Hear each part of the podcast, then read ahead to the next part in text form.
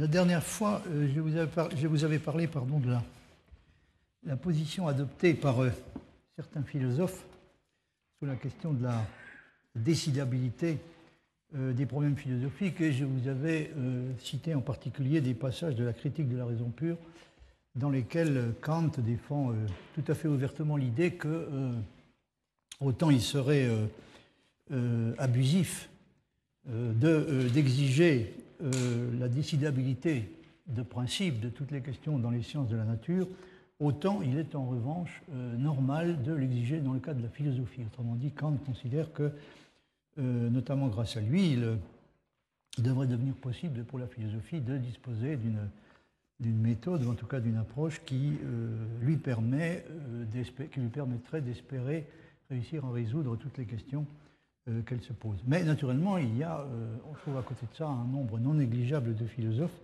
qui pensent que euh, les questions philosophiques ne sont probablement pas décidables. Euh, et je voudrais vous parler un peu aujourd'hui de, ce problème. Y a-t-il, peut-il y avoir des raisons de supposer que les problèmes philosophiques sont peut-être insolubles? Alors, je vous avais déjà parlé de, Théodore Jouffroy et de la façon dont il aborde ce problème.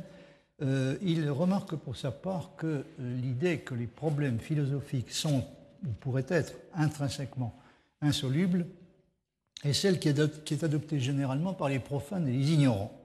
Et d'après lui, les, vrais philosophes qui ont défendu cette idée, à savoir l'idée que les problèmes philosophiques sont peut-être insolubles, sont très peu nombreux. Donc, à ses yeux, c'est manifestement une idée qui est euh, entretenue et, et- et exprimée euh, essentiellement par, euh, disons, par les gens qui, qui n'y connaissent à peu près rien. On pourrait euh, observer que c'est sans doute vrai à l'époque où il écrit, mais je pense qu'on hésiterait probablement davantage à dire la même chose aujourd'hui. Notamment parce qu'il y a eu entre-temps toute une école de philosophie, on ne peut plus savante, dont les représentants ont soutenu que les questions philosophiques étaient en réalité des non-sens, reposant sur des confusions logico-linguistiques qu'il s'agit de clarifier.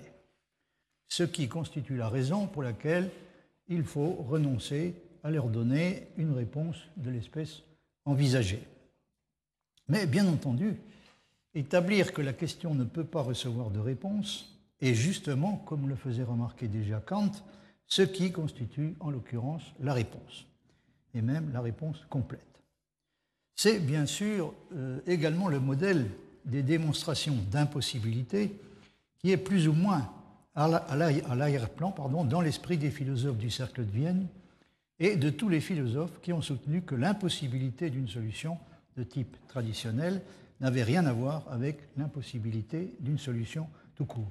Encore une fois, une démonstration d'impossibilité, si tant est qu'il puisse y en avoir en philosophie, constitue bel et bien une solution.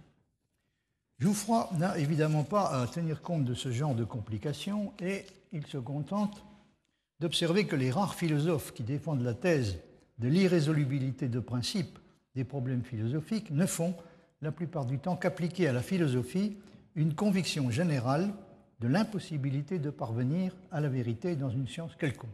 Autrement dit, ce sont des gens qui pensent qu'il est impossible de, parvenir à la vérité euh, en philosophie, mais euh, qui pensent ce genre de, choses parce qu'ils ils sont également convaincus qu'il est impossible de parvenir à la vérité dans quelque domaine que ce soit. De sorte que, dit Jouffroy, je cite, le jugement des uns, c'est le jugement des, ignorants et des profanes, le jugement des uns n'étant point fondé sur la connaissance approfondie de ces questions et sans autorité, et celui des autres reposant, là il s'agit des philosophes, des philosophes euh, de l'espèce savante, celui des autres reposant sur la négation de toute vérité n'a rien de spécial à la philosophie et n'en a pas davantage. C'est-à-dire n'a pas davantage d'autorité. Il n'a pas davantage d'autorité parce que le scepticisme dont il fait preuve à l'égard de la possibilité d'atteindre une espèce quelconque de vérité en philosophie ne concerne pas particulièrement la philosophie, mais toute espèce de, discipline euh, scientifique ou non scientifique.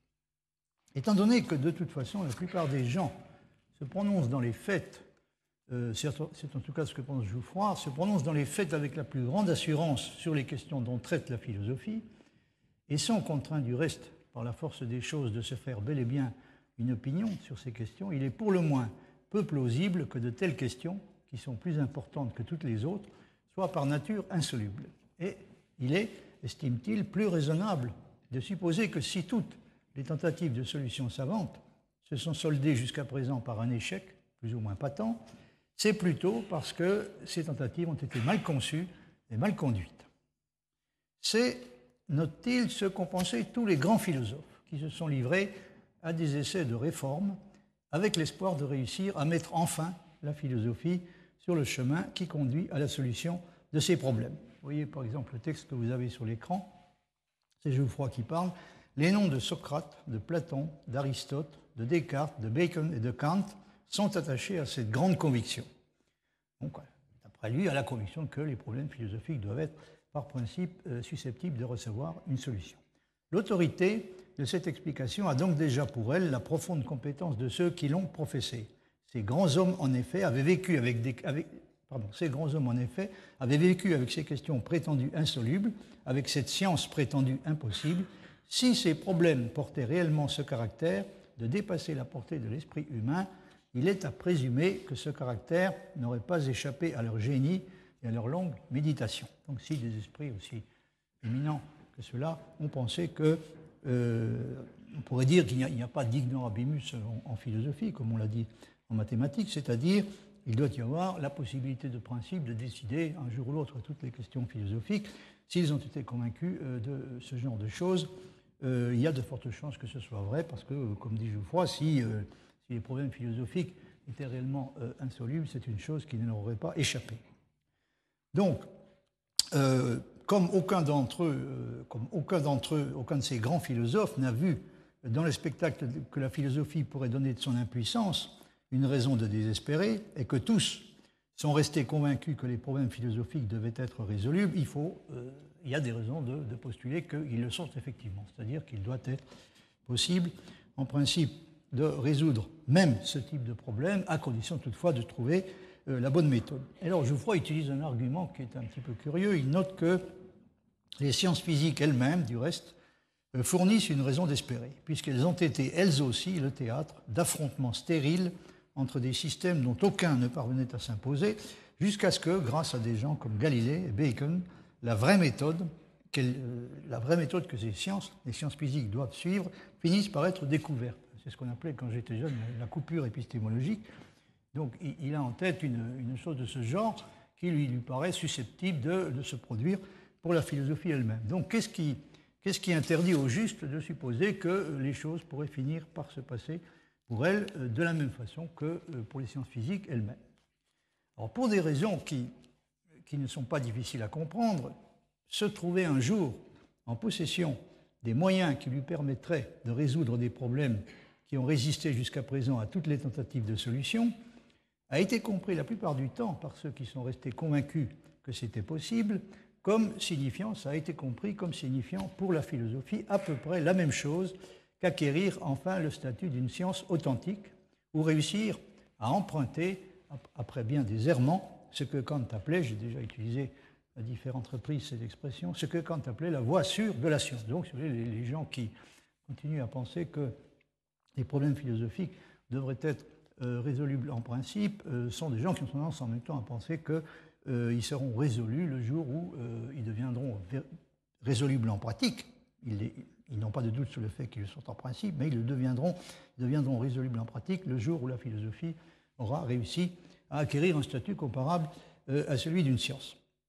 Une des dernières tentatives qui ont été faites dans ce sens est celle de Husserl. Mais on a tendance à supposer généralement, à tort ou à raison, c'est un peu la position que, Rorty euh, défend, on a tendance à penser plus ou moins que rien de comparable ne pourra vraisemblablement plus être tenté, si ce n'est peut-être par des gens tout à fait euh, déraisonnables. Euh, en tout cas, Descartes, Kant et Husserl constituent trois des exemples les plus typiques de philosophes qui ont considéré comme allant à peu près de soi que les questions philosophiques devraient pouvoir être décidées.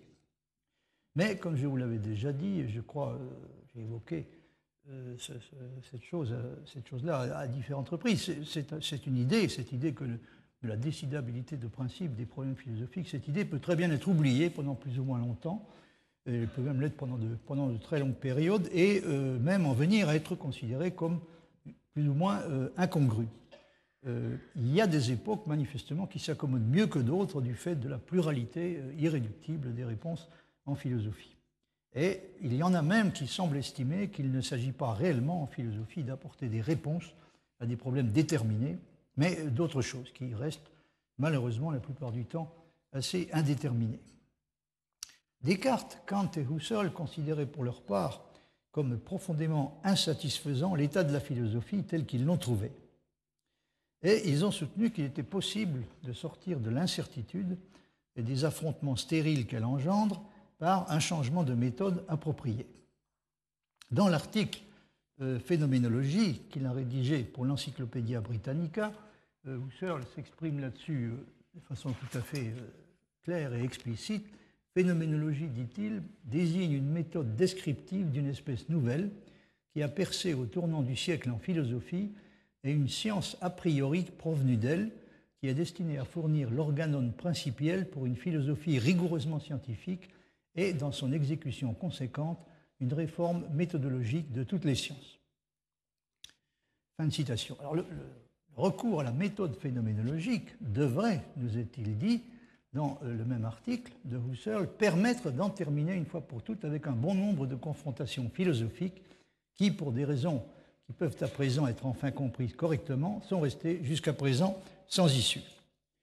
Alors il ne faudrait pas s'imaginer que quand Husserl présente la phénoménologie comme étant non seulement une science, mais d'une certaine manière la science des sciences, euh, il s'agit d'une simple façon de parler. Hein. Si vous vous reportez à un texte que j'ai eu l'occasion de citer la semaine dernière au séminaire sur l'empirisme logique, euh, il s'agit de, ce que Cavaillès raconte de la rencontre qu'il a, qu'il a eue avec Husserl en 1931. Il l'a rencontré dans les environs de Fribourg et il décrit un Husserl devenu complètement mégalomaniaque.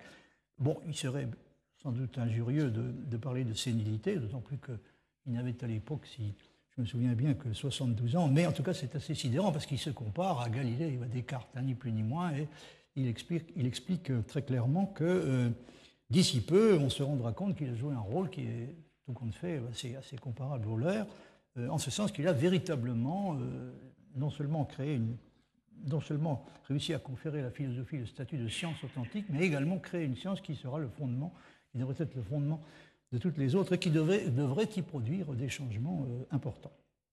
Husserl, euh, en tout cas, est convaincu d'occuper réellement une position philosophique à partir de laquelle il est possible de régler la plupart des conflits en philosophie. C'est ça qui nous intéresse surtout. Et euh, il, est, il, est, possible également, estime-t-il, de il est possible du même coup, pardon, estime-t-il, de remplacer l'affrontement sans issue et sans bénéfice par euh, une forme de coopération productive. Il parle à ce propos, l'expression est de lui, de la dissolution, Auflösung, phénoménologique de toutes les oppositions philosophiques. c'est une expression qui est très caractéristique parce que normalement, euh, c'est cette idée que les problèmes philosophiques doivent être dissous plutôt que résolus. Euh, c'est plutôt le genre de langage que tiennent les représentants de la philosophie linguistique, hein, qui se sont exprimés à maintes reprises explicitement de cette façon. Mais ici, vous voyez euh, Husserl adopter le point de vue donc, euh, selon lequel il, est, il, devrait être possible, grâce à la phénoménologie, de dissoudre hein, euh, toutes les oppositions philosophiques. Alors, voyez à ce propos le passage qui suit, où il, il, affiche de ce point de vue des, prétentions qui sont effectivement tout à fait étonnantes. Dans le travail systématique de la phénoménologie, dit-il, qui progresse des données intuitives concrètes jusqu'aux hauteurs abstraites se dissolvent d'elles-mêmes, vous voyez, vous avez ce, terme de dissolution à nouveau, se dissolvent d'elles-mêmes sans les artifices d'une dialectique argumentante et sans que l'on ait besoin de recourir à des efforts et à des compromis faiblards, les vieilles oppositions traditionnelles de point de vue philosophique. Des oppositions comme celles qu'il y a entre le rationalisme, il ajoute entre parenthèses le platonisme, entre le rationalisme donc et l'empirisme, le relativisme et l'absolutisme, le subjectivisme et l'objectivisme, l'ontologisme et le transcendantalisme, le psychologisme et l'antipsychologisme, le positivisme et la métaphysique, la conception du monde téléologique et la conception causale. Donc c'est grâce à la méthode, à l'adoption de la méthode phénoménologique, des oppositions de cette sorte devraient pouvoir être dissoutes. Partout, dit-il, des motifs justifiés, c'est-à-dire à la racine de, l'adoption de positions de cette sorte. Donc il y a des motivations qui sont tout à fait compréhensibles, mais, euh, ajoute-t-il, partout des demi-mesures ou des absolutisations inadmissibles d'unilatéralité qui ne sont justifiées que de façon relative ou abstractive. Fin de citation. Et euh, une des choses intéressantes, c'est que nous nous retrouvons ici, à nouveau, sous une forme différente, l'idée que les positions philosophiques qui s'opposent ne sont pas véritablement fausses, mais seulement partielles et partielles. Et qu'il peut et doit exister un point de vue qui permet de les réconcilier sans les trahir et peut-être même sans être obligé de les affaiblir. En tout cas, Husserl rêve de, euh, quelque chose de cette sorte. il, rêve de la possibilité d'obtenir euh, effectivement une réconciliation de cette sorte à partir de, grâce à l'adoption du point de vue euh, de la phénoménologie. Il me faut, pour en terminer avec le cas de Jouffroy, vous dire à présent un mot du genre de solution qu'il entrevoit pour sortir enfin la philosophie de la situation fâcheuse dans laquelle elle se trouve encore après plus de 2000 ans d'efforts. Donc il faut que je vous donne une idée de, la façon dont il répond à cette question, comment sortir, de cette situation de, conflit interminable qui semble euh, être celle de, entre, entre des options impossibles à concilier entre elles, cette situation qui semble être celle de la philosophie. Alors j'ai présenté Geoffroy comme un, représentant de l'école éclectique mais les encyclopédies philosophiques le qualifient également de philosophe du sens commun, ce qui n'est pas ce qui se comprend assez bien, puisque comme je vous l'ai dit, il a été le traducteur et l'éditeur en particulier de Thomas Reid. Euh, donc il, est présenté comme un philosophe du sens commun, comme un philosophe spiritualiste et comme un philosophe positiviste. J'aurai l'occasion de vous parler la prochaine fois sans doute de, ce concept de positivisme spiritualiste qui a été, euh, qui a été introduit euh, par euh, Félix Ravesson. Je vous ai déjà cité le fameux rapport de, 1867 de Ravesson sur l'état de la philosophie française. Et c'est lui qui, dans, dans, ce, dans, cet ouvrage, introduit explicitement ce concept de positivisme spiritualiste. Alors, Jouffroy est effectivement, d'une certaine façon, tout ce que je viens de dire, un philosophe du sens commun, un philosophe spiritualiste et philosophe positiviste. Et euh, le genre de remède qu'il propose pour rendre la philosophie un peu plus sérieuse, plus crédible, a euh, en est effectivement quelque chose de typiquement positiviste au sens large du terme. Il considère en effet la philosophie comme étant la discipline dont la tâche est de nous permettre de venir à bout de la façon la plus honorable possible des questions qui ne sont pas encore mûres pour un traitement scientifique. Quand je dis pour, un traitement scientifique, il faut comprendre qu'il ne rêve pas, comme le fera encore Husserl, de voir la philosophie se transformer en une sorte de science universelle. Pas du tout ça qu'il a en tête. Ce dont il rêve est plutôt de voir la philosophie préparer de son mieux le terrain pour l'émergence de sciences spéciales, qui seront un jour en mesure de s'occuper avec plus de succès des objets qui sont supposés pour le moment lui appartenir. Je veux dire appartenir à la philosophie. Donc, comme il va le dire, la formule, il utilise textuellement la formule, hein, la philosophie, c'est la science de ce dont il n'y a pas encore de science. Il dit, euh, vous avez cette, euh, cette formule de ce genre dans le, passage euh, qui est sur l'écran. Qu'est-ce donc que la philosophie? C'est la science de ce qui n'a pas encore pu devenir l'objet d'une science. Mais c'est quand même une science. Vous remarquerez qu'il appelle ça néanmoins une science. Hein. C'est la science de ce qui n'a pas encore pu devenir l'objet d'une science. Donc c'est une sorte de science par défaut, pourrait-on dire.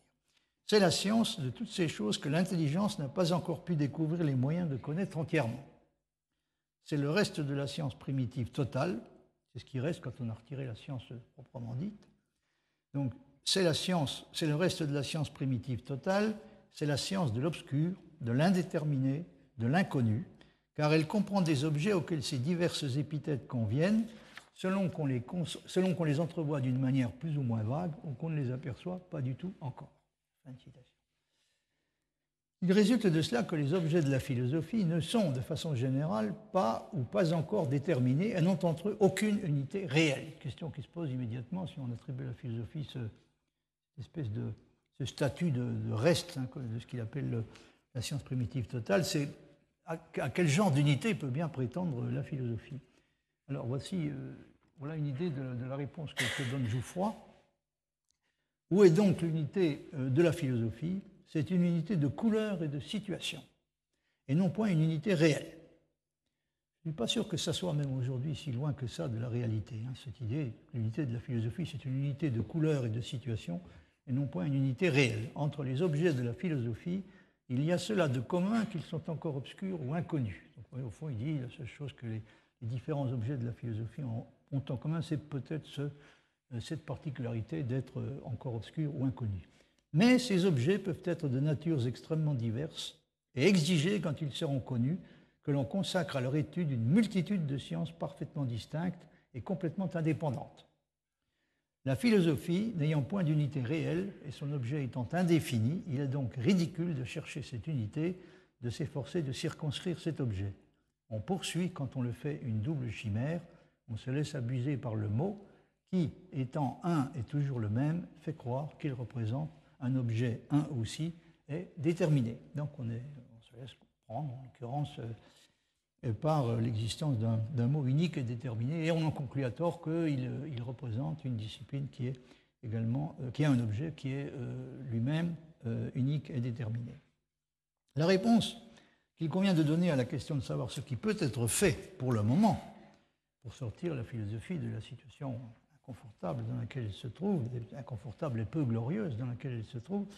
Donc la réponse qu'il convient de donner à cette question, euh, euh, eh bien, euh, est exposé dans le, passage que, voici, où Jouffroy dit Il faut continuer de faire avec connaissance de cause ce que l'esprit a fait jusqu'à présent sans s'en rendre compte.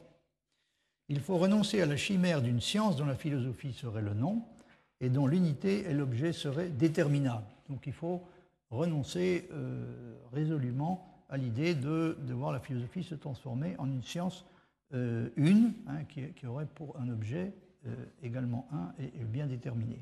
Et dit-il, comprenant enfin ce que c'est que cette prétendue science, il faut s'efforcer de dégager du complexe obscur et indéfini qu'elle représente quelques nouveaux objets de connaissance. Puis, ces objets nettement séparés, déterminer des méthodes spéciales par lesquelles on puisse arriver à les étudier avec sûreté, à les examiner avec certitude. Puis, ces méthodes trouvées, les appliquer et ainsi mettre au monde de nouvelles sciences particulières. Voilà le véritable mot de l'énigme de la philosophie, voilà les véritables conséquences théoriques et pratiques qui en découlent. Donc il n'est même pas certain, si vous voulez, que chacun des, pour chacun des différents objets de la philosophie, euh, il y aura un jour une science spéciale qui sera en mesure de s'en occuper. Il faudra peut-être pour euh, un objet donné euh, plusieurs sciences spéciales. Bien entendu, il peut y avoir des raisons particulières d'appeler philosophiques certaines sciences comme par exemple la logique, la psychologie et la morale. N'oubliez pas que le, mémoire de Jouffroy, dont ces passages sont extraits, s'intitule précisément De l'organisation des sciences philosophiques. Vous voyez qu'il n'est pas, pas, gêné par l'idée de continuer à utiliser le, terme science à propos de la philosophie. Donc il, y a, il admet qu'il y, a des sciences particulières qui méritent plus, particulièrement, plus spécialement d'être appelées euh, euh, philosophique et il mentionne en particulier la logique, la psychologie et la morale. Mais, euh, encore une fois, il ne peut pas, d'après lui, y avoir une science unique susceptible de prendre la place de ce qu'on appelle pour le moment la philosophie. Seule, euh, selon lui, une combinaison de sciences spéciales le pourrait et du reste le fera progressivement. À vrai dire, il ne s'est pas, Geoffroy ne s'est pas satisfait longtemps de la solution à laquelle il était, explique-t-il, parvenu très rapidement et qui lui semblait représenter des avantages considérables.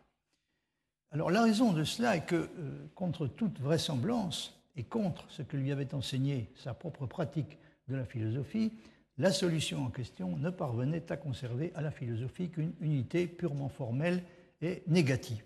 Et évidemment, il a senti le besoin d'arriver à une réponse un peu plus positive, un peu plus positive et encourageante à la question de l'unité de la philosophie.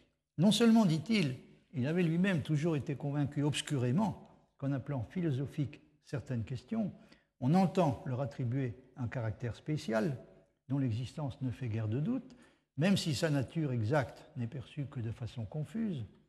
Mais encore, c'est bien ce sens-là que tout le monde s'accorde pour donner au mot philosophie.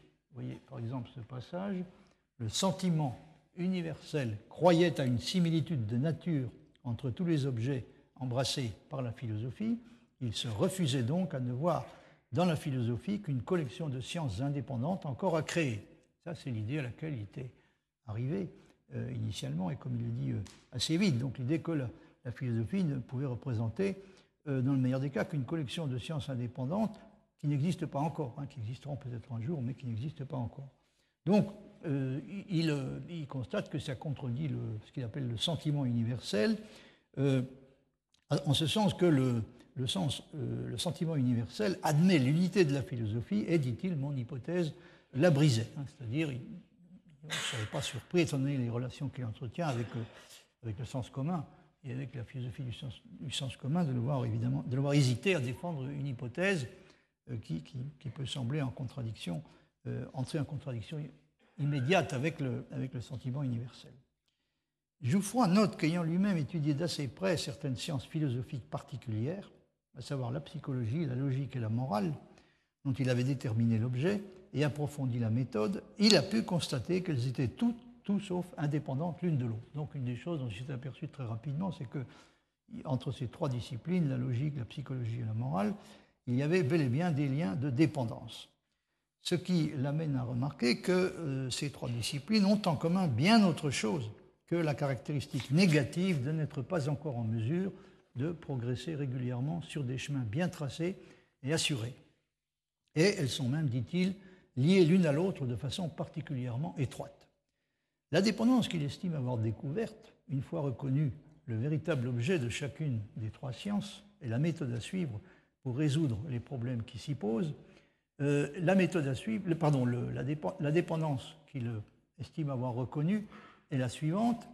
La solution de la question morale et celle de la question logique présuppose la solution de la question psychologique. Autrement dit, la morale et la logique sont, estime-t-il, dans une relation de dépendance par rapport à la psychologie.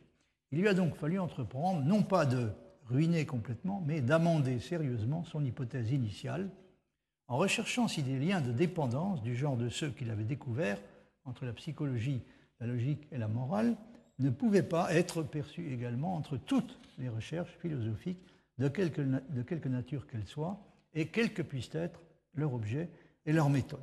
Vous voyez par exemple ce passage, s'il y avait cette dépendance entre la logique, la morale et la psychologie, que les deux premières questions trouvaient les éléments de leur solution dans la troisième, c'est-à-dire s'il était vrai que euh, le, principe de la solution à apporter au problème euh, qui sont posées en logique et en morale doivent être recherchées dans la psychologie. Qui, la psychologie est probablement la discipline dont Geoffroy s'est effectivement le plus occupé. donc, s'il était vrai que les deux euh, premières questions trouvaient les éléments de leur solution dans la troisième, peut-être en était-il de toutes les autres questions philosophiques comme de ces deux premières, peut-être venaient-elles toutes se résoudre comme elles dans quelques lois psychologiques de la nature humaine, peut-être la philosophie tout entière n'était-elle qu'un seul arbre dont la psychologie était le tronc, et toutes les autres recherches des rameaux. Fin de citation. je ne vais pas, bien entendu, euh, entrer dans les détails de l'exposé que Jouffroy donne dans euh, son mémoire de l'organisation des sciences philosophiques, du cheminement par lequel il est arrivé à la réponse qu'il cherchait. Ce qui est important est avant tout le fait qu'en le lisant, nous avons pu commencer à nous faire une idée assez précise d'une façon de poser et de résoudre le problème des relations de la philosophie et des sciences que nous aurons l'occasion de retrouver par la suite sous des formes diverses et de confronter avec d'autres qui ont également un rapport plus ou moins direct avec la question qui nous intéresse. Avant de, revenir sur la manière dont la philosophie et les sciences ont réussi en France dans la deuxième moitié du XIXe siècle et au début du XXe siècle à s'arranger entre elles et à se répartir les tâches de façon à limiter au maximum les occasions et les risques de, conflit, c'est ce que Gabriela Croco appelle la solution concordataire.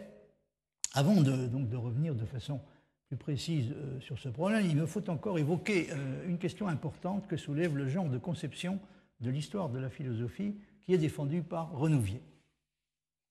Selon lui, l'histoire de la philosophie n'est au fond rien d'autre qu'une histoire de la manière dont les philosophes individuels ont opté, chacun à leur façon, entre des positions qui ont la particularité d'être là depuis le début, de rester toujours les mêmes et d'être en permanence disponibles. C'est évidemment à cela que se réduit inévitablement l'histoire de la philosophie si les problèmes philosophiques et également les solutions possibles pour eux ont un caractère intemporel et prédéterminé, une chose dont euh, Renouvier est convaincu. Or, il pense que puisqu'en eux-mêmes les systèmes philosophiques ont des prétentions à la vérité qui sont à peu près égales, et à première vue aussi légitimes les unes que les autres, de sorte que la raison seule ne pourrait probablement pas réussir à les départager, la différence entre eux, entre les systèmes, ne peut être faite en fin de compte que par des raisons et des facteurs contextuels et personnels. C'est un aspect très, très important très significatif de la réponse qu'il donne euh, à la question du choix. Le choix comporte un caractère irréductiblement personnel. Euh, mais en même temps, il remarque que c'est à peu près la dernière chose que les philosophes sont disposés à admettre. Il n'y a d'ailleurs pas que qui manifestent une résistance de cette sorte, puisque celui qui s'est laissé persuader d'adopter une croyance quelconque tient généralement à pouvoir se dire en même temps qu'il n'a été convaincu par rien d'autre que des raisons universelles et objectives. De même que quand quelqu'un adopte une croyance quelconque, il est toujours en même temps prêt à, affirmer que c'est une croyance qui est en accord avec les faits. Hein, c'est en quelque sorte vrai par définition. Personne n'admet, en tout cas n'admet volontiers avoir été euh, convaincu d'adopter une croyance pour des raisons qui sont essentiellement, voire même purement euh, subjectives. C'est particulièrement vrai quand il s'agit de choisir entre des systèmes philosophiques. Là, sur ce point, je pense que Ronvier a raison. Alors, selon lui, euh, il y a là une illusion philosophique fondamentale qu'il faut combattre, mais c'est une illusion qui est particulièrement difficile à combattre parce que dans une discipline comme la philosophie, qui se considère généralement comme la discipline rationnelle par excellence, on est peu porté à admettre que des attirances et des préférences subjectives, dont l'explication est sans doute à chercher dans la biographie, l'éducation, la psychologie, etc., pourraient être pour quelque chose et peut-être même constituer l'élément déterminant dans les choix que l'on fait. Vous voyez par exemple ce passage très typique. Euh, Renouvier dit Bien rares sont les penseurs qui conservent dans tout le cours de leur vie et de leurs travaux intellectuels une aptitude, je ne dis pas à admettre, mais à comprendre ce qui contrarie leur vue arrêtée et se tiennent moralement accessibles à la vérité. Hein, ce qu'il appelle l'accessibilité morale à la vérité, le fait de se tenir moralement accessible à la vérité, c'est le fait de rester capable de comprendre ce qui contrarie les vues arrêtées que vous avez adoptées. Tout cela, dit-il, est tellement vrai que même dans cette partie si considérable et si nécessaire des sciences expérimentales, où l'interprétation et l'hypothèse se mêlent au fait, et où la plus grande des difficultés est de discerner la portée d'un fait, donc même dans ce domaine-là, euh, en d'autres termes, donc dans le, dans le domaine où il est, il est, difficile de définir correctement un fait en le séparant de ce qui n'est point des faits, c'est-à-dire de ce qui constitue plutôt des hypothèses. Donc même dans ce domaine-là, dans dans, ce, euh, dans ce, genre de choses, on voit les savants se forger presque tous des doctrines, comme le commun des penseurs, sur des matières incertaines, et puis s'y conformer et les soutenir par les mêmes procédés d'investigation et de discussion partiale. Donc oui, il, n'a pas d'acrimonie particulière contre la philosophie, puisqu'il pense que les scientifiques sont tout à fait capables de se comporter exactement de la même façon. C'est-à-dire une fois qu'ils ont euh, adopté des vues arrêtées, euh, ils, deviennent, pour reprendre son expression, toujours plus ou moins moralement inaccessibles à la vérité, c'est-à-dire incapables de comprendre et plus encore de prendre au sérieux des, conceptions euh, qui contrarient les vues en question. Or, dit-il, cette espèce d'immoralité intellectuelle épargne encore bien moins la philosophie, puisque les philosophes n'ont pas à leur service une méthode universellement reconnue par mieux pour trancher leurs différends, qu'ils sont obligés de faire entrer dans leurs affirmations fondamentales, dans leurs principes, quelque chose de leur, leur liberté et de leurs attractions, et qu'enfin, ils ne veulent pas même en général avouer cette obligation, et par là se trouvent portés à affecter une rationalité absolue et prétendent à des évidences, le mot est souligné, qu'ils n'ont pas. Donc ils, ont, ils reprochent ici aux philosophes évidemment de, croire que le, choix, que, le, les positions qu'ils adoptent sont le, sont le résultat d'un choix qui est complètement rationnel, en utilisant une notion de rationalité euh, qui est elle-même complètement impersonnelle, c'est-à-dire dont toute espèce de facteur personnel euh, a été euh, éliminé. or, il devrait, selon lui, aller à peu près de soi pour toute personne qui n'est pas directement impliquée dans la confrontation entre les doctrines, philosophiques, donc toute personne qui n'est pas partie prenante, il devrait aller, euh, de soi pour elle, euh, et ça devrait être bien sûr autant que possible le cas de l'historien de la philosophie lui-même, il devrait aller de soi que le choix entre les options, les différentes options philosophiques, se fait pour l'essentiel d'une façon bien différente, c'est-à-dire qui n'est aucunement conforme à ce, modèle de la, rationalité euh, impersonnelle. Vous voyez, ce que dit sur ce point Renouvier, quelles que soient les prétentions des systèmes, il doit être avéré pour toute personne placée en dehors des systèmes et convenablement informée de leurs origines, de leurs tendances diverses, de leurs variations et de leurs contradictions mutuelles accumulées et répétées, que chacun d'entre eux est l'œuvre personnelle, ou du moins l'affirmation personnelle d'un penseur placé sous l'influence d'un certain tempérament intellectuel et passionnel, d'une certaine éducation, d'un certain milieu, et conduit par l'étude et la réflexion à un point de vue propre auquel il se résout à, à demeurer fixé.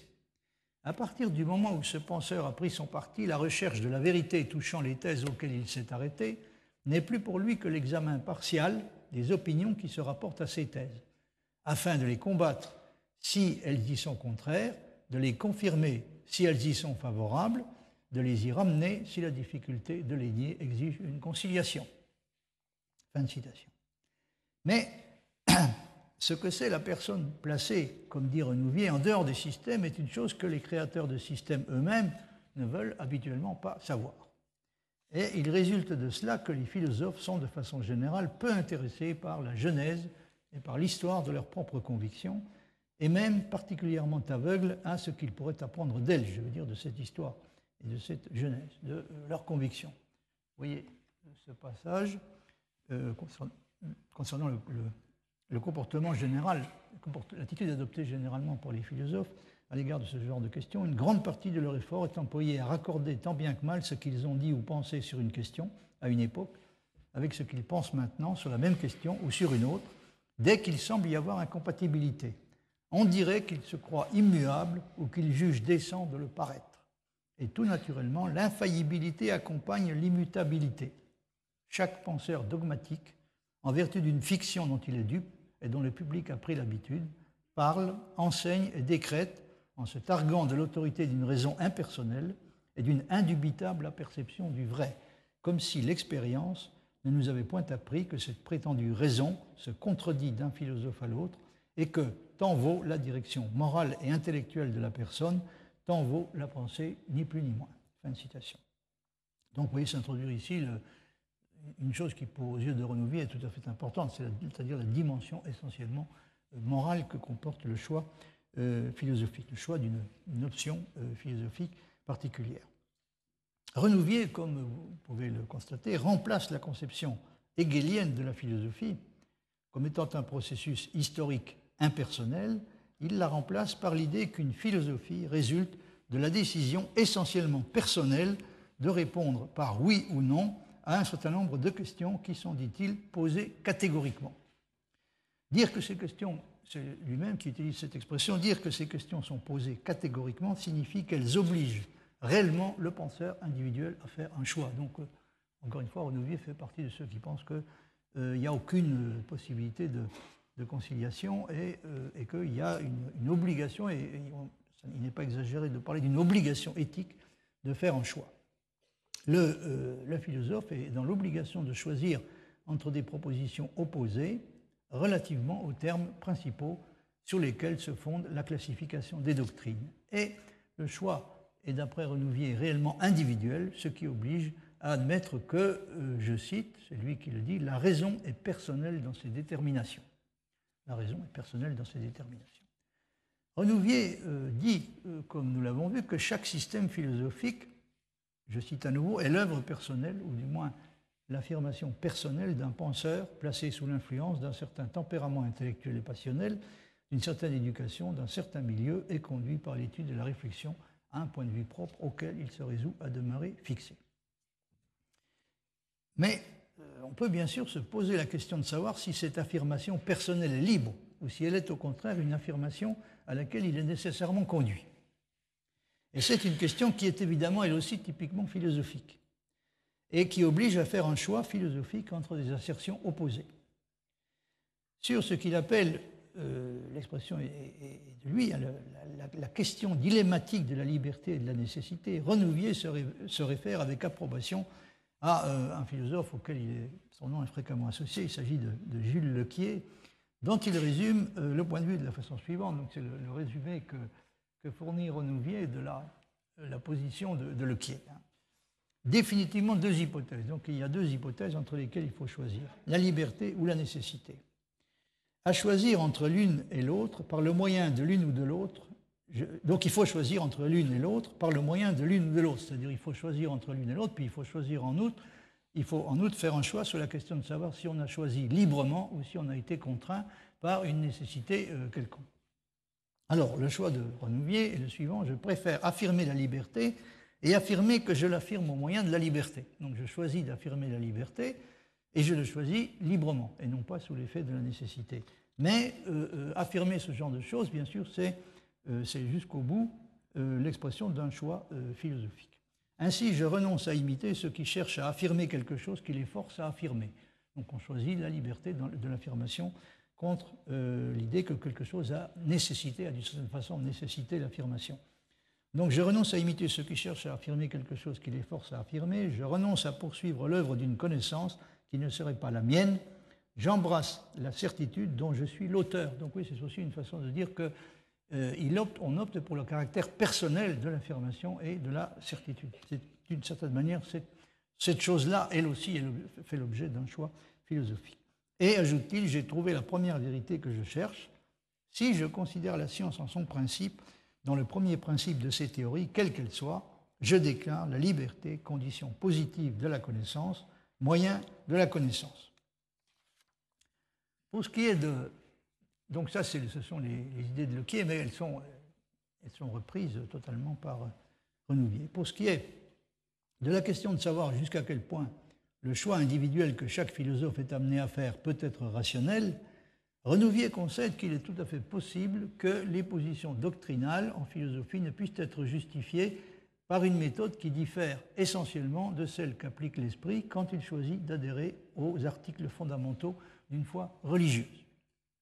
Donc là, le choix, si vous voulez, dans les deux cas, pourrait bien être à peu près de la même nature. Néanmoins, Renouvier maintient qu'il y a une différence entre la philosophie et la, religion, ou encore entre ce qu'il appelle la manière rationnelle et la manière religieuse de penser. Donc il tient particulièrement à maintenir cette distinction entre les deux façons de penser, la manière rationnelle et la manière, religieuse. Mais, d'après lui, ces deux options, qui, euh, concrètement parlant, correspondent pour lui au criticisme, d'une part, et au christianisme, d'autre part, ces deux options peuvent être conciliées sur la base d'une croyance commune au monde moral, à la condition que la philosophie et les sciences reconnaissent franchement les droits du sentiment et de la foi. Donc ça, c'est l'obligation qui incombe aux sciences, à la philosophie des sciences, à la philosophie pardon, et aux sciences, reconnaître franchement les droits du sentiment et de la foi. Et l'obligation qui incombe à la religion, c'est de reconnaître, d'accepter de son côté les acquis de la critique historique et scientifique. Donc à ce prix, D'après Renouvier, une conciliation est tout à fait possible entre le, criticisme pardon, et le christianisme, et euh, de façon plus générale entre la manière rationnelle et la manière religieuse de penser. Alors, il y a, euh, en ce qui concerne le problème de la confrontation et du choix entre les différentes options philosophiques, euh, je voulais vous, dire un mot du, point de vue adopté par Renan sur cette question. alors, Renan, Renan, a réfléchi lui-même question, de quelle nature est exactement le choix la philosophie, qu'est-ce qui le détermine. Et euh, chez lui, la, prise de conscience de la part déterminante de choix personnel que semble comporter l'adhésion à une doctrine philosophique a conduit à l'idée que le mode d'expression le plus approprié pour les idées philosophiques ne devrait pas ou ne devrait plus être celui du système, mais plutôt celui du dialogue entre des personnes qui confrontent leurs convictions d'une manière qui, loin de le masquer, fait ressortir au contraire le caractère éminemment personnel de celle-ci. C'est ce, qui, se passe chez Renan, au fond, en réfléchissant à ces questions, euh, c'est-à-dire la, part de, choix personnel, de, de facteurs personnels qui intervient dans l'adhésion à une doctrine philosophique particulière, en réfléchissant à ça, il a été amené donc à cette idée que finalement le mode d'expression le plus approprié pour la philosophie n'était pas le système, mais serait plutôt le dialogue philosophique, ce qui l'a amené à, produire pour sa part euh, un certain nombre de, dialogues philosophiques. Euh, voyez par exemple à ce propos la façon dont il explique le choix qu'il a fait du dialogue, qu'il a fait lui-même du dialogue de préférence à l'exposé systématique pour la formulation de ses propres idées philosophiques. Il va même jusqu'à suggérer du reste que désormais toutes les disciplines qui traitent de ce qu'on est convenu d'appeler les grands problèmes de l'humanité devrait probablement avoir la modestie et la sagesse d'adopter également ce mode d'expression, c'est-à-dire le mode d'expression, le dialogue comme mode d'expression qui, suggère-t-il, se révèle être finalement le seul qui soit réellement adapté à la nature de l'objet. je vous ai reproduit un assez long passage où il développe cette idée qui s'est tirée de la, bah, justement de ce qui peut être considéré comme l'exemple d'un dialogue philosophique, plus exactement d'un drame, philosophique, donc le prêtre de Némi qu'il a publié en 1886. Alors, dans la préface, donc, il, il défend cette idée que la forme du dialogue est, celle qui désormais euh, devrait être euh, la, forme par excellence euh, de, la philosophie. La forme du dialogue est, dans l'état actuel de l'esprit humain, la seule qui, selon moi, puisse convenir à l'expression des idées philosophiques. Alors, il y avait eu, bien sûr, des exemples célèbres de, dialogue philosophique, ne serait-ce que Platon déjà, et puis il y en a eu d'autres auparavant, mais au fond, ce que Renan suggère, c'est que si les gens consentaient à devenir raisonnables, on devrait désormais ne pratiquer la philosophie que dans cette forme-là. Donc la forme du dialogue est, dans l'état actuel de l'esprit humain, la seule qui, selon moi, puisse convenir à l'expression des idées philosophiques. Les vérités de cet ordre ne doivent être ni directement niées, ni directement affirmées. Elles ne sauraient être l'objet de démonstrations. Tout ce qu'on peut, c'est de les présenter par leurs faces diverses, d'en montrer le fort, le faible, la nécessité, les équivalences. Tous les hauts problèmes de l'humanité sont dans ce cas. Qui voudrait songer de nos jours à une exposition régulière de la science politique? Les grandes questions de morale sociale aboutissent à des partis pris, tous discutables, tous irréductibles les uns aux autres. L'économie politique n'est qu'un éternel dialogue entre deux systèmes dont l'un n'arrivera jamais à supplanter l'autre, ni à le convaincre d'erreur absolue. Cela tient à la différence fondamentale qu'il y a entre croire et savoir, entre opinion et certitude. On ne fera jamais de dialogue sur la géométrie, car la géométrie est vraie d'une façon impersonnelle. Mais tout ce qui implique une nuance de foi, d'adhésion voulue, de choix, d'antipathie, de sympathie, de haine et d'amour se trouve bien d'une forme d'exposition où chaque opinion s'incarne en une personne et se comporte comme un être vivant. Ce furent les raisons qui m'amenèrent un jour à choisir la forme du dialogue pour exprimer certaines suites d'idées. Donc c'est tiré de la préface du, prêtre de, de, Alors évidemment, ce passage est, très intéressant. Renan suggère qu'il y a dans la philosophie elle-même quelque chose qui la rend incapable par essence de dépasser le stade de l'opinion et de la croyance, qui sont condamnés euh, à différer généralement de façon irréductible d'une personne à une autre. Donc il y, a, quelque chose qui l'empêche de dépasser ce stade de l'opinion et de la croyance, qui divergent de façon irréductible d'une personne à une autre pour accéder au stade du savoir impersonnel et objectif. Et il pense que c'est vrai, non pas seulement des questions philosophiques, hein, mais de toutes les, grandes questions, ce qu'il appelle les hautes questions de l'humanité. Ce qui fait que pour la discussion de toutes les, des questions de cette sorte, le, dialogue semble euh, beaucoup plus indiqué que, euh, que, le système. On pourrait assurément faire remarquer que le propre des systèmes philosophiques est justement d'être des constructions qui sont censés être affranchis de toute dépendance par rapport à l'opinion. On dit souvent que c'est la rupture avec l'opinion qui, d'une certaine façon, conditionne l'accès et marque le passage à la réflexion philosophique.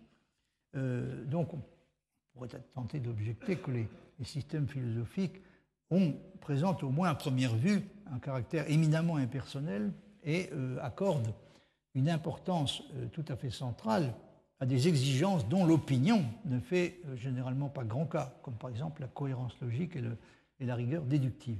Mais cela ne suffit évidemment pas à régler complètement le problème si on est obligé d'admettre que le choix entre les systèmes eux-mêmes reste en fin de compte essentiellement personnel et conserve un lien qui est impossible à rompre avec la croyance et même peut-être avec la foi. Il n'est pas difficile de comprendre du même coup pourquoi les philosophes, comme le fait remarquer Renouvier, hésitent de façon générale si fortement à aborder ouvertement ce genre de problème. Il n'est pas agréable, en effet, j'avais déjà fait euh, antérieurement cette remarque, il n'est pas agréable, après un effort aussi considérable qui a été fait pour s'élever au-dessus du niveau et du règne de l'opinion, d'être obligé de concéder que on pourrait bien en fin de compte être condamné à y retomber plus ou moins quand on est obligé, pour finir, de choisir entre les différentes options philosophiques rivales qui s'affrontent, qui en tout cas donne l'impression de s'affronter dans un débat que la raison et la science, pour ne rien dire de la philosophie elle-même, sont euh, notoirement incapables d'arbitrer, ou en tout cas semblent notoirement incapables d'arbitrer. Alors je vais le laisser de, côté pour, l'instant Renouvier, pour vous, dire un mot de, la position adoptée par un, à peu près à la même époque, enfin plus exactement un peu, de temps après, par un philosophe qui, appartient à un univers complètement différent. Il s'agit de Bertrand Russell, qui, euh, dans son, exposition critique de la philosophie de Leibniz, qui est un, livre qui est paru en 1900, euh, autrement dit, c'est une quinzaine d'années après la publication du livre de Renouvier, le livre de Renouvier, Essai de classification systématique des doctrines philosophiques, a été publié en 85-86, si je me souviens bien. Et donc, euh, une quinzaine d'années après, en 1900, Russell publie son exposition critique de la philosophie de Leibniz, et il défend une conception de l'histoire de la philosophie qui est finalement assez proche de celle de Renouvier. Mais il est, euh, il est toutefois plus optimiste que lui sur la possibilité de choisir de façon rationnelle entre des doctrines philosophiques qui s'opposent. Donc il est un point sur lequel il, est un peu plus optimiste que Renouvier. Il explique, euh, je vous ai reproduit le, passage, que les doctrines philosophiques du passé, appartiennent à l'un ou l'autre d'un petit nombre de grands types, des types qui à notre propre époque sont perpétuellement récurrents. Donc vous voyez, les, doctrines philosophiques peuvent être classées dans quelques, quelques grandes catégories, dans un nombre fini même au plus haut point fini de, catégories ou de types de, de, réponses philosophiques. Et ce sont des types euh, qui, à notre propre époque, euh, remarque-t-il, sont perpétuellement récurrents. Euh, Russell indique qu'il va adopter ce qu'il appelle une attitude purement philosophique envers les philosophes antérieurs. Donc il, se défend de vouloir adopter une attitude d'historien. De fait, il vaudrait mieux ne pas juger le travail qu'il fait Leibniz du point de vue de l'histoire de la philosophie comprise de, façon euh, traditionnelle, parce que c'est à bien des égards un travail euh, fort peu historique. Donc son, son objectif est d'adopter ce qu'il appelle, je cite, une attitude purement philosophique envers les philosophes antérieurs, une attitude dans laquelle, sans prendre en considération les dates ou les influences, nous cherchons simplement à découvrir quels sont les grands types de philosophie possibles et à nous guider dans la recherche en étudiant les systèmes défendus par les grands philosophes du passé. C'est page 11-12 de la, préface donc de, euh, l'exposition critique de la philosophie de Leibniz. Alors une question cruciale euh, et que l'histoire seule ne peut évidemment pas résoudre est celle des possibilités de comparaison et de choix rationnels qui existent entre les différents systèmes philosophiques. Quelle est exactement la part de rationalité que peut comporter le choix? Est-elle aussi réduite ou au contraire nettement plus grande que ne le croit Renouvier? Comme nous aurons l'occasion de le voir, c'est une question qui est très présente dans le travail de Villemin, mais je crois que même lui ne, n'est pas parvenu à lui donner une réponse qui puisse être acceptée sans réserve. Pour quelqu'un comme Renouvier, il n'y a pas réellement euh, d'histoire des doctrines philosophiques. Il y a seulement une histoire des choix qui, sont, qui ont été effectués successivement par les différents philosophes entre les doctrines. Comme on pouvait le prévoir, c'est à ça que va se réduire finalement l'histoire de la philosophie. Elle va être quelque chose comme une histoire des choix personnels que les différents philosophes ont fait entre les doctrines et qu'ils ont fait pour des raisons euh, qui, comme euh, il le dit et le répète, euh, comportent quelque chose d'irréductiblement personnel. Mais dans quelle mesure une telle conception de l'histoire de la philosophie est-elle réellement plausible? Il pourrait y avoir des raisons sérieuses de penser que, contrairement à ce que croit Renouvier, en philosophie, aussi bien les problèmes que les solutions ne sont en aucune façon éternels et ont au contraire un caractère essentiellement historique. Cela rendrait évidemment l'histoire de la philosophie, conçue, il est vrai, d'une façon bien différente de celle dont elle l'est chez lui, d'autant plus importante pour la compréhension de ce qu'est la philosophie elle-même. Mais ici, on est obligé de se poser immédiatement un problème difficile, qui est de savoir si l'histoire de la philosophie peut ou non être conçue non seulement comme une évolution, mais également comme une évolution susceptible de correspondre à un progrès. Si la vraie philosophie doit désormais être considérée, selon l'expression de Renan, comme une histoire théorique de l'esprit humain, l'étude savante des textes du passé, à commencer bien entendu par ceux de la philosophie elle-même, n'en devient évidemment que plus nécessaire. Mais il faut remarquer que Renan s'exprime sur ce point comme un homme du XIXe siècle, qui croit au progrès et pour qui l'intérêt et l'importance de l'histoire reposent en grande partie sur la croyance au progrès.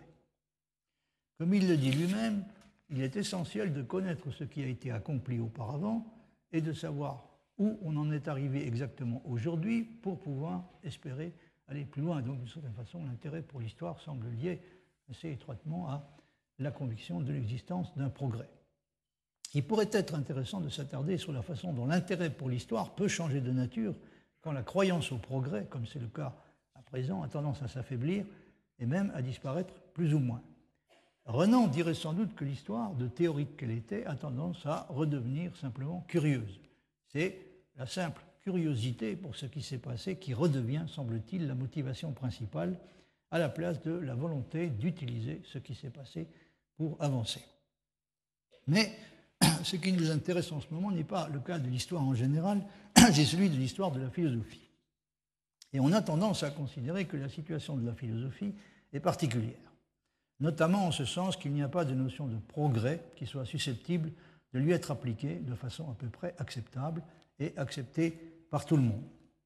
La plupart des philosophes estiment même que la notion de progrès n'a tout simplement aucun sens dans le cas de la philosophie. Ils pensent que la, notion de, la notion de progrès dans le cas de la philosophie n'a pas beaucoup plus de sens que dans le cas de l'art. Il semble du reste que, comme en témoigne l'exemple de la science, il puisse y avoir une certaine tension, pour ne pas dire une antithèse pure et simple, entre la croyance au progrès et la croyance à l'histoire. En tout cas, entre la croyance au progrès et la possibilité de prendre réellement au sérieux l'histoire. On peut avoir l'impression que les gens qui croient au progrès seront amenés presque inévitablement à minimiser euh, sérieusement l'importance de l'histoire. La raison de cela est que, euh, déjà une question que j'ai déjà évoquée, là où, comme c'est le cas dans les sciences, il y a un progrès clairement reconnu, on est généralement tenté de considérer que le seul stade de l'évolution qui mérite réellement qu'on s'y intéresse de près est le dernier. On peut, semble-t-il, être un bon physicien sans connaître réellement autre chose que l'état actuel de la physique.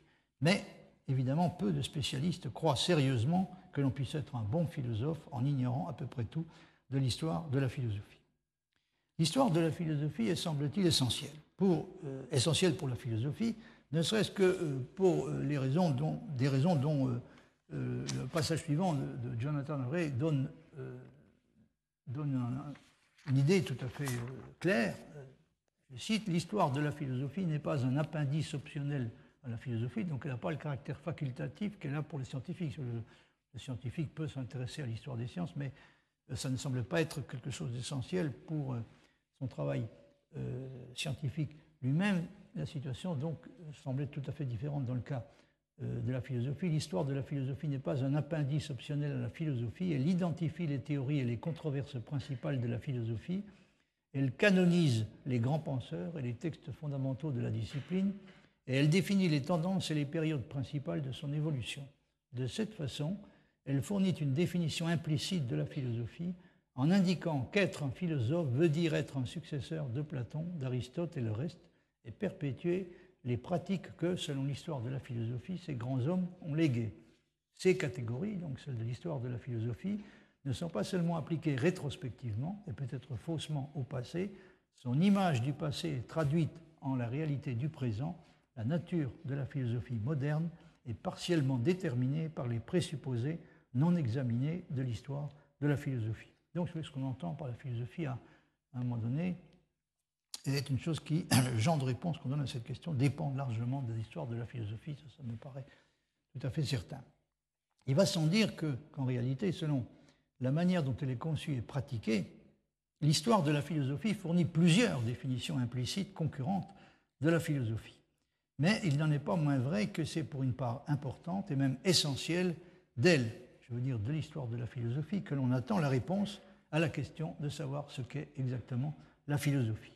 Faire de la philosophie, c'est faire la même chose que ce que Platon, Aristote, Descartes, Kant et d'autres ont fait. C'est incontestable que c'est une part euh, essentielle de la réponse qui est donnée, euh, qu'on essaie en tout cas de donner à cette question lancinante, qu'est-ce en fin de compte que la philosophie?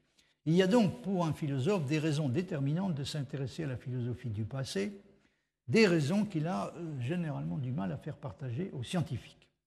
Comme le dit Guérou, que j'avais déjà cité, je crois, sur ce point, comme le dit Guérou, à l'ami de la science, la philosophie du passé apparaît comme une philosophie dépassée, ce qui, dit-il, je cite, a l'avantage de le mettre à l'abri de la superstition de l'histoire et de le sauver du péril de la prendre au sérieux. Donc lui, au moins, peut être sûr qu'il ne risque pas de donner dans le culte superstitieux de l'histoire. Pour celui qui adopte le point de vue exclusif de la science positive, la seule philosophie qui puisse être réellement intéressante est la dernière en date. Et remarque Guérou, je crois que je vous avais déjà cité ce passage, mais je vais le faire à nouveau parce qu'il est très caractéristique.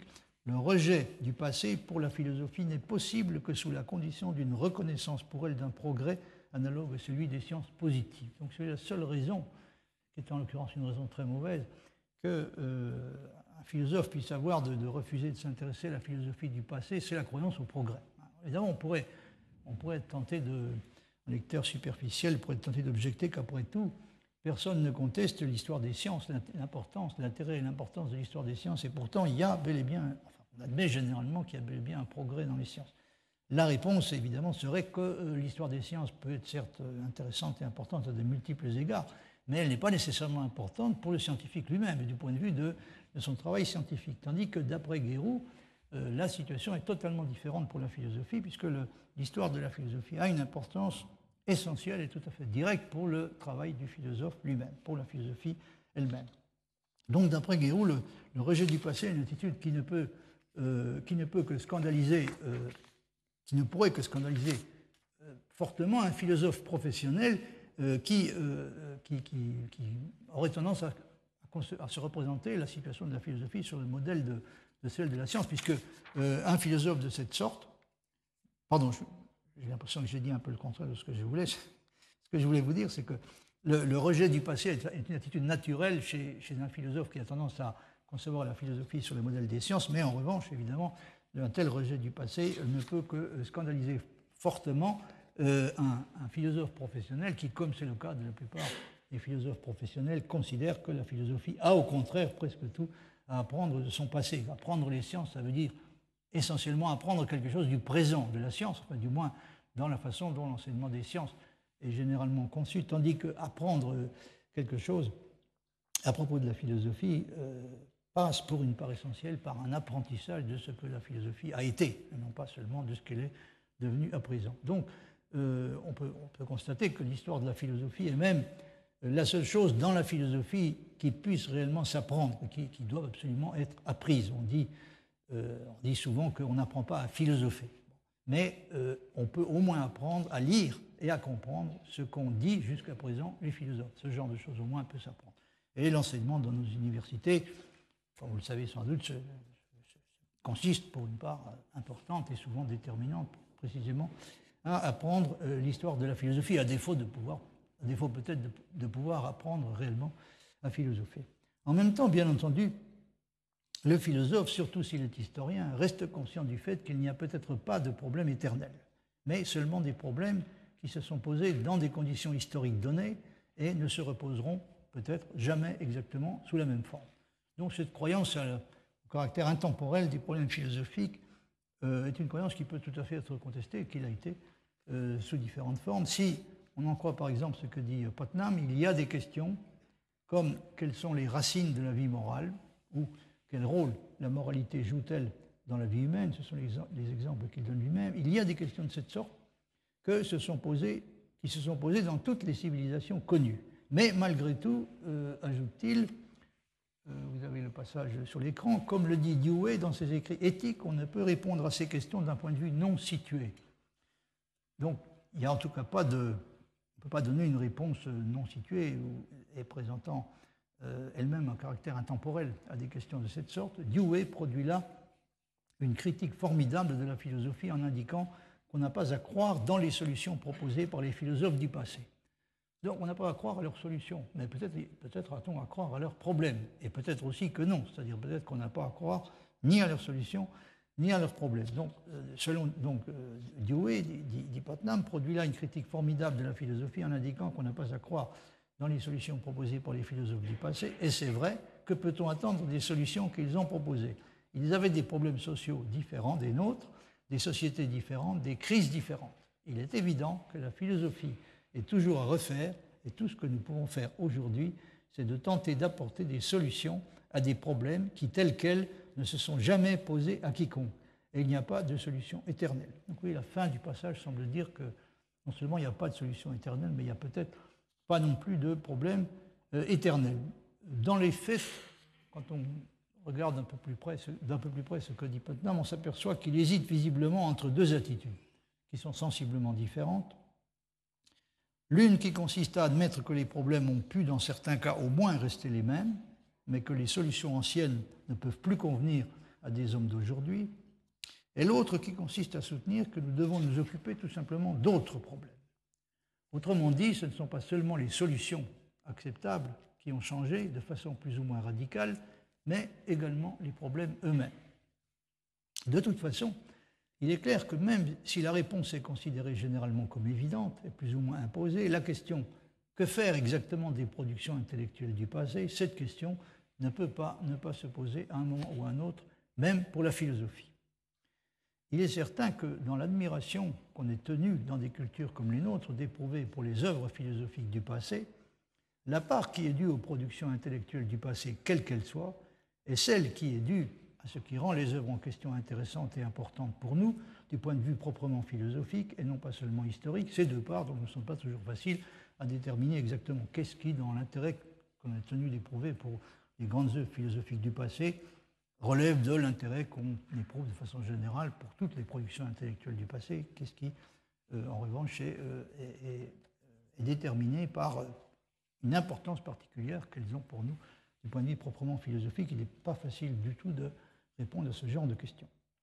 Je ne m'attarderai pas sur le fait que l'histoire de la philosophie, telle que la pratiquent généralement les philosophes, a été parfois critiquée sévèrement à cause de son caractère paradoxalement peu historique et de sa tendance à traiter les problèmes philosophiques comme s'ils n'étaient pas vraiment historiques ou ne l'étaient que de façon très accessoire. C'est un reproche qui a été souvent adressé à l'histoire de la philosophie, notamment par les historiens professionnels. On reproche d'être finalement euh, assez peu historique, en particulier en ce que la tendance à construire une histoire de la philosophie euh, presque complètement autonome, hein, affranchie de toute espèce de relation euh, et a fortiori de dépendance par rapport à d'autres aspects et d'autres facteurs historiques. Alors vous voyez par exemple ce qu'écrit sur ce point Jonathan Ray, que j'avais déjà, j'ai déjà cité il y a un instant.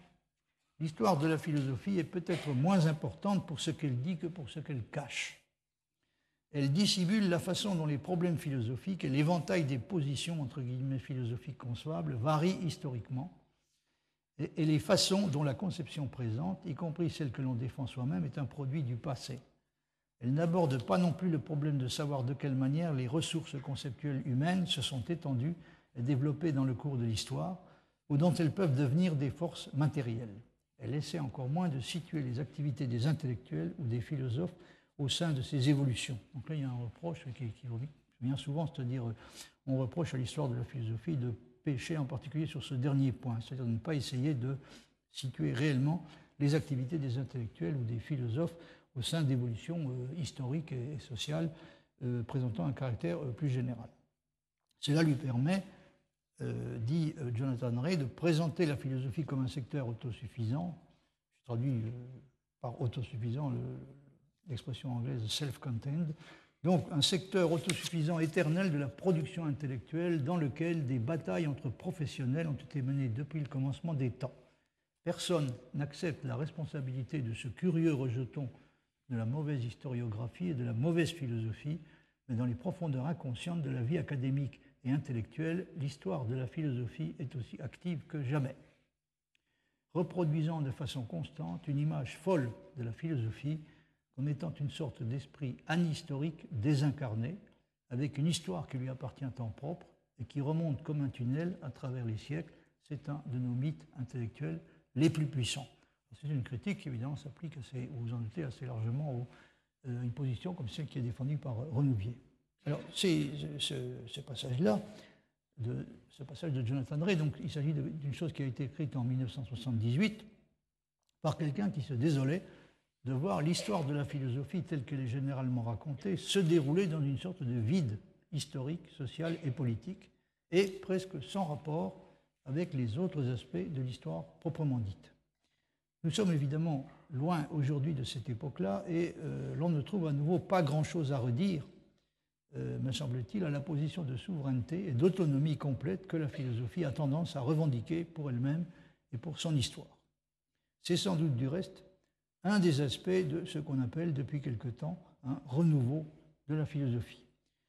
Plus la philosophie est traitée comme une discipline capable de se suffire à elle-même et qui n'a pas grand-chose à apprendre des autres, plus elle a l'impression de revivre et d'être perçue d'une façon qui correspond à sa véritable nature.